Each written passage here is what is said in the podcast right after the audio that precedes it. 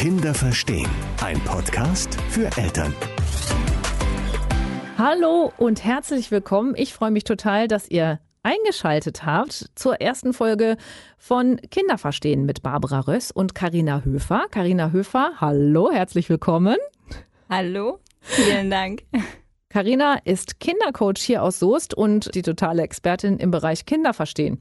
Ich bin ja nur Patentante. Insofern äh, bin ich jetzt zuständig für die dummen Fragen, okay?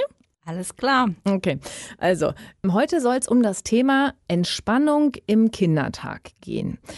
Da denkt man im ersten Moment so, also so als Laie, ne, denkt man jetzt erstmal so, wieso? Kinder sind doch den ganzen Tag entspannt, oder nicht? Das sehe ich anders. Und ich glaube, dass viele Eltern das auch gar nicht bemerken, wie unentspannt ihre Kinder sind, weil die Anzeichen bei den Kindern ja ganz anders sind. Die reagieren auf Stress ganz anders als wir. Und oft halten wir die Kinder für völlig überdreht, obwohl sie einfach nur total erschöpft und müde sind. Mm. Das kenne ich von meinem Hund auch. also der, der dreht halt auch immer auf, wenn er ganz besonders müde ist und ganz besonders überfordert. Ne? Also ja. das ist wahrscheinlich genau dieses Thema. Also ein Kind würde nicht sagen, oh, ich muss mich jetzt mal einen Moment entspannen. So. Ne? Nee, tatsächlich, die meisten Kinder merken das selber gar nicht. Einige schon, die merken, dass sie müde und überfordert sind.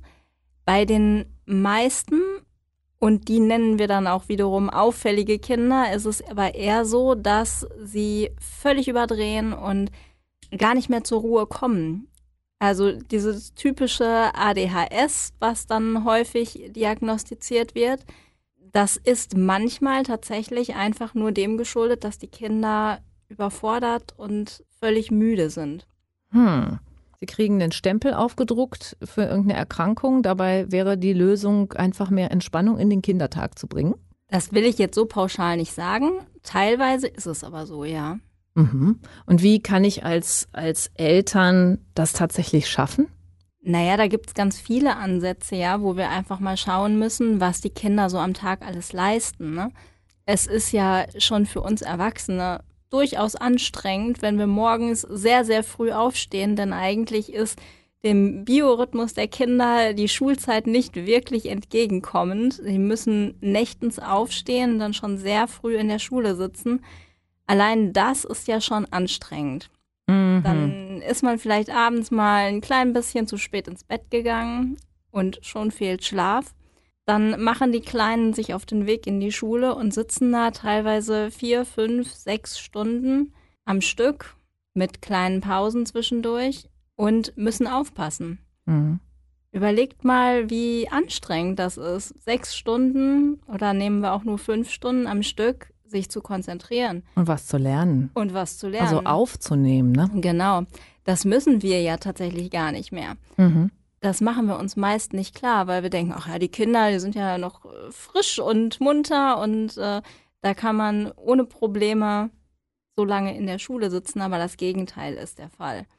Mhm. Und es ist ja auch gegen das kindliche Bedürfnis eigentlich, die ganze Zeit zu sitzen. Eigentlich würden Kinder gerne in Bewegung lernen. Genau. Aber sowas von. Das ist sowieso was, was ich überhaupt nicht verstehe, warum wir diese armen Kinder hinsetzen. Ne? Wir sagen dann immer, ach, das ist ein Zappel-Philipp. Nee, das ist ein total normales Kind, sag ich jetzt als Laie, der sich einfach nur bewegen will. Ja, ja so ist Diese es. ganzen unterschiedlichen Lerntypen, ja, da sind Kinder dabei, die lernen gut visuell. Denen bringt das was, dass sie was gezeigt bekommen oder an die Tafel gemalt bekommen. Aber das auditive Kind, was wird vielleicht auch noch mitgenommen, weil es es auch noch erklärt bekommt. Aber das kinästhetisch veranlagte Kind, was alles machen will, will, das soll auf seinem Hintern sitzen bleiben. Ja, erstens auf dem Hintern sitzen bleiben und auch die, die Lernwege sind ja dann nicht dementsprechend. Ne? Wenn dann was an die Tafel gezeichnet wird, das ist sicher gut und schön für die visuellen Kinder. Dann wird es noch erklärt, auch okay. Aber die Kinder, die begreifen müssen, die haben da nichts von. Und dann heißt es, das Kind ist dumm. Dabei hat es überhaupt nichts mit Dummheit zu tun. Mhm sondern es liegt einfach nur daran, dass nicht der richtige Lernzugang gesetzt ist. Was dann wahrscheinlich auch wieder totale Unruhe im Kind auslöst, weil es sich so denkt, ey, ich möchte das eigentlich, weil Kinder sind ja, Kinderhirne sind ja Schwämme, die sind äh, ihres einziges Programm, was sie haben, ist Lernen. Und äh, dann können sie nicht lernen, so wie sie möchten. Das würde in mir, oder nein, ich lass mich das umformulieren, das hat damals in mir total viel Stress ausgelöst. So ist es. Bei mir auch, absolut. Ja. Ja. So, und dann kommst du nach Hause und dann schickt Mama dich noch zum Karate, zum Flötenunterricht und zum, zum Mhm. Nachmittag Englischunterricht. Ja, genau. Nachhilfe kommt dann auch noch oben drauf. Und die Hausaufgaben sind ja auch nicht zu vergessen. Ne? Das fängt ja schon sehr, sehr früh an, dass die Kids dann äh, teilweise recht lange noch an den Hausaufgaben sitzen, wo dann auch wieder noch möglicherweise Streit entsteht, weil die Kinder sich gar nicht mehr konzentrieren können. Die Eltern sind genervt. Und das ist ja alles nicht als Vorwurf gemeint. Die Eltern wollen es ja einfach nur richtig machen. Mhm. Und es ist ja toll, dass äh, viele Hobbys dann noch angeboten werden. Manchmal ist aber in dem Bereich tatsächlich weniger mehr. Vielleicht sucht man sich ein, zwei gute Hobbys raus, die dem Kind Freude bereiten und der Rest darf dann mal zugunsten des Spielens und des Freundetreffens einfach hinten rüberfallen. Mhm. Ja, die haben schon äh, ganz schön volle Terminkalender und ganz schön viel Stress. Und dann denke ich mir, in anderen Ländern bringt man Kindern so Dinge wie Meditation bei. Ja, in Asien ist das gang und gäbe, dass die Kinder meditieren lernen. Da gibt es so diese süßen Videos, wo die dann sitzen und bei der Meditation immer Bupf nach vorne kippen, weil sie einschlafen. Aber da denke ich mir, es ist so schade, dass wir das hier nicht machen oder fast nicht machen. Vielleicht gibt es irgendwo da draußen eine tolle Schule, die ihren Kindern beibringt, äh, wie, wie man meditiert. Aber ich glaube, um mehr Ruhe in den Tag eines Kindes zu bringen und mehr Entspannung, da muss man als Elternteil auch erstmal ein paar Techniken kennen. Ich fände das voll toll, wenn du uns mal ein paar Ideen geben könntest. So ganz konkrete Ideen, was Eltern machen könnten. Mhm. Für Kinder bedeutet allein schon einen festen Tagesablauf zu haben. Eine ganze Menge Sicherheit und die wiederum gibt Entspannung. Das heißt, jeden Tag zur gleichen Zeit aufstehen, es passiert das Gleiche, man geht äh, in die Schule, okay, bis dahin sind wir dann auch dabei, dass es äh, ungefähr gleich ist, aber am Nachmittag passiert dann unterschiedliches. Dann ist teilweise abends in einigen Familien das äh, zu Bettgehritual nicht so richtig aufgebaut. Also das gibt ganz, ganz viel Sicherheit, wenn man Rituale in den Tag einbaut. Dass man vielleicht auch abends gemeinsam nochmal sich hinsetzt, ein bisschen unterhält über den Tag. Ganz besonders schöner Tipp für eigentlich alles, nicht nur für Entspannung, ist, dass man abends mit den Kindern nochmal reflektiert, was war heute schön am Tag. Jeder darf drei Dinge nennen, vielleicht dann auch noch eine Runde machen, was habe ich heute Gutes geschafft und dann mit diesen guten Gedanken einschlafen, ist schon wunderbar. Was auch sehr wichtig ist, ist, dass man mittags den Kindern erstmal ein bisschen Entspannung gönnt. Mhm. Nicht so dieses aus der Schule kommen und zack, setze ich an den, ha an den Tisch und mache Hausaufgaben. Aus meiner Sicht wäre es dort an der Zeit, die Kinder erstmal einen Moment runterkommen zu lassen. Da muss ich direkt mit dem einhaken. Was bei Mhm. mir früher, was mir jetzt auffällt, wo du das sagst, was bei mir früher total furchtbar war für mich, war, ich kam aus der Schule und Mutter hat gesagt, jetzt setz dich an den Tisch, jetzt wird gegessen. Und ich war noch überhaupt nicht beim Essen. Weißt du? Ich war noch so aufgekratzt und ich war, es war ja Schule und da war ja so viel los und ich wollte eigentlich jetzt erstmal erzählen und Mutter wollte jetzt, dass ich esse. Boah, das war immer ein Drama. Ja, also wenn ich da erstmal sozusagen meinen Download hätte machen können, ne, so das ist alles passiert und dann vielleicht noch einen Moment Ruhe und dann so hast du jetzt Hunger oder so, ne, wäre Ja. glaube ich sinnvoller gewesen. Ja. Also Mama, ich mein's nicht böse. ähm, Nein, sie hat ja auch nur das Beste getan, was, was, was in ihrem Wissen war, ne? Also im, im Bereich ihres Wissens. Das ist übrigens auch ganz wichtig, ne? Alles, was ihr hier hört, ist niemals ever ein Vorwurf, wenn ihr das irgendwie anders macht und ihr macht das auch nicht falsch. Ihr macht das alle ganz großartig. Nur vielleicht geht's noch ein bisschen besser, ne? Ein bisschen Genau. Inspiration. So, sollen ja nur Tipps sein, genau. Genau, sollen ja, Ja. nur Tipps sein, Ja. genau. Ja, aber haben- tatsächlich, das sehe ich auch als ganz wertvoll, dass die Kids dann erstmal erzählen dürfen, weil sie ja auch so viel zu verarbeiten haben. Oft passiert ja in der Schule einfach total viel. Allein schon die, die äh, Auseinandersetzungen oder Gespräche mit Freunden, dann ist vielleicht mal Streit oder so und das möchte einfach erzählt werden. Und den Kindern dafür auch wirklich Raum geben und aufmerksam zuhören. Nicht mal so nebenbei, sondern sich vielleicht wirklich mal zehn Minuten nehmen, mit dem Kind gemeinsam hinsetzen und das alles besprechen. Wie macht man das, dass man Kindern wirklich aufmerksam zuhört, ohne dass man die ganze Zeit Tipps geben möchte, dem Kind sagt, ach, das ist doch alles nicht so wild und so Kommentare macht, die vielleicht mhm. gar nicht so hilfreich sind in dem Moment? Das ist tatsächlich sehr, sehr schwer. Wir machen uns das oft gar nicht bewusst. Das ist im Übrigen in jedem Gespräch sehr wertvoll, auch mit Erwachsenen, wenn man wirklich mal zuhört und nicht die ganze Zeit kommentiert. Da gibt es keine andere Technik, als zu üben, sich das selber bewusst zu machen. Wenn man einmal das ja verstanden hat, sich einmal vornimmt, darauf zu achten, dann allein schon passiert eine ganze Menge, weil man dann eben mit der Aufmerksamkeit da ist, sich wirklich mal darauf zu konzentrieren, ohne das Handy in der Hand zu halten. Zum Beispiel. Sondern ja. die Kinder wirklich auch anzuschauen dabei. Blickkontakt. Dann, genau. Und ähm, allein dadurch ist man schon mit der Aufmerksamkeit beim Kind. Und wenn man dann was kommentiert, dann ist das auch in Ordnung. Das Kind möchte eben einfach nur gesehen und gehört werden. Mhm. Genau. Also sehen und hören, ein bisschen runterkommen. Was haben wir noch für einen Tipp? Ja, bestenfalls vielleicht dann auch zwischen Mittagessen und ähm, Hausaufgaben dem Kind 10 bis 20 Minuten Ruhe verordnen.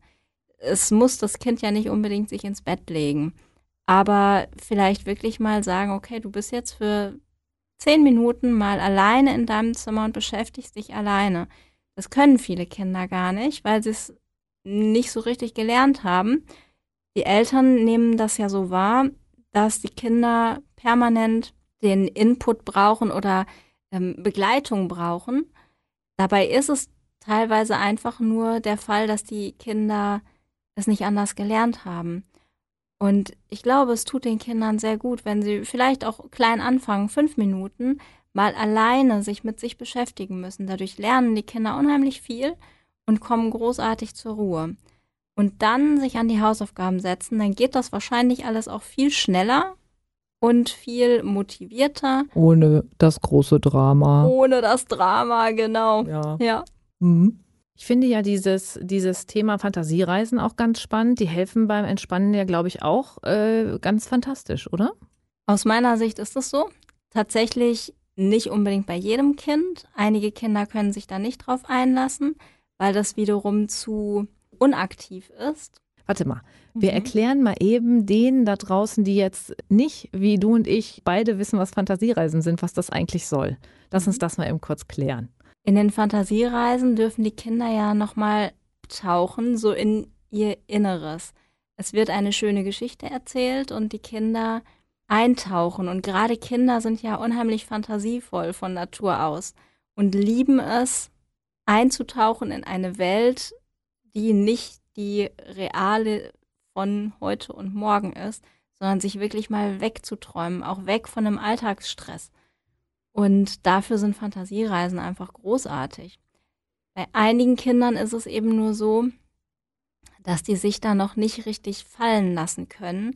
Mit inaktiv meine ich, dass die Kinder nichts tun dabei. Sie müssen mit geschlossenen oder es geht auch mit offenen Augen, aber sie müssen dann dort sitzen oder liegen und ganz ruhig sein. Einige Kinder brauchen es aber, dass sie auch zum Entspannen selbst etwas tun. Zum Beispiel eine Atemübung ist bei diesen Kindern was anderes, weil sie aktiv etwas tun. Sie atmen aktiv. Und einigen Kindern fällt das leichter. Das muss man ausprobieren. Beides ist gut und wir stellen beides als äh, Bonusaudio gerne zur Verfügung. Dann kann man beides mal ausprobieren mit dem Kind. Genau so. Das Bonusaudio müssen wir auch kurz erklären. Die Karina wird mit ihrer wunderschönen Stimme sowohl eine Fantasiereise als auch eine kleine Atemübungsanleitung einsprechen und ihr könnt euch die dann auf hellwegradio.de einfach runterladen. Genau. Und äh, dann können die Eltern ja einfach mal ausprobieren, was von den beiden für ihr Kind am besten funktioniert. Genau. Hm? Und auch das wäre sehr, sehr schön, wenn das ritualisiert wird. Vielleicht tatsächlich mit dem Kind jeden Tag sowas machen. Mhm. Das muss aber gar nicht sein. Es reicht auch ein, zwei, dreimal in der Woche. Das aber dann schön begleiten. Nicht einfach sagen, ja, setz dich da hin und mach eine Fantasiereise, sondern vielleicht gibt es ein schönes Ritual. Da können die Eltern ihr Lieben da draußen, sehr gerne auch mal kreativ werden. Vielleicht gibt es irgendwie ein besonderes, schönes Kuscheltier, was das Kind gerne mag und das kannst dann dabei in den Arm nehmen. Vielleicht, Oder es gibt eine Ecke, wo das Kind ganz ja, besonders gerne liegt. Ja, genau. Mhm. Vielleicht sogar gemeinsam machen mit dem Kind in dem Arm. Das ist ja auch ganz schön, wenn das Kind sich dann einkuscheln kann. Ja, Fantasiereisen also, sind auch für Erwachsene eine tolle Sache, helfen total. beim Entspannen. Ne? So ist es. Und so ein bisschen Entspannung kann so eine Mama oder so ein Papa ja vielleicht auch gut gebrauchen. Ja, vor allem gemeinsam mit dem Kind. Das ist ja auch was sehr, sehr Schönes. Ja. Also da um, werdet mal kreativ und denkt drüber nach. Genau. So könnt auch ihr ein bisschen mehr Entspannung in den Kindertag bringen. Ich hoffe, diese Folge hat euch schon ein bisschen gefallen. Wir werden das jetzt in regelmäßigen Abständen machen, die Karina und ich, und uns über die unterschiedlichsten Themen unterhalten. Und ähm, wenn euch das hier gefallen hat, dann hoffen wir, dass wir uns, dass wir euch bald wieder hören. Genau. Ich freue mich drauf. Bis bald. Kinder verstehen. Ein Podcast für Eltern.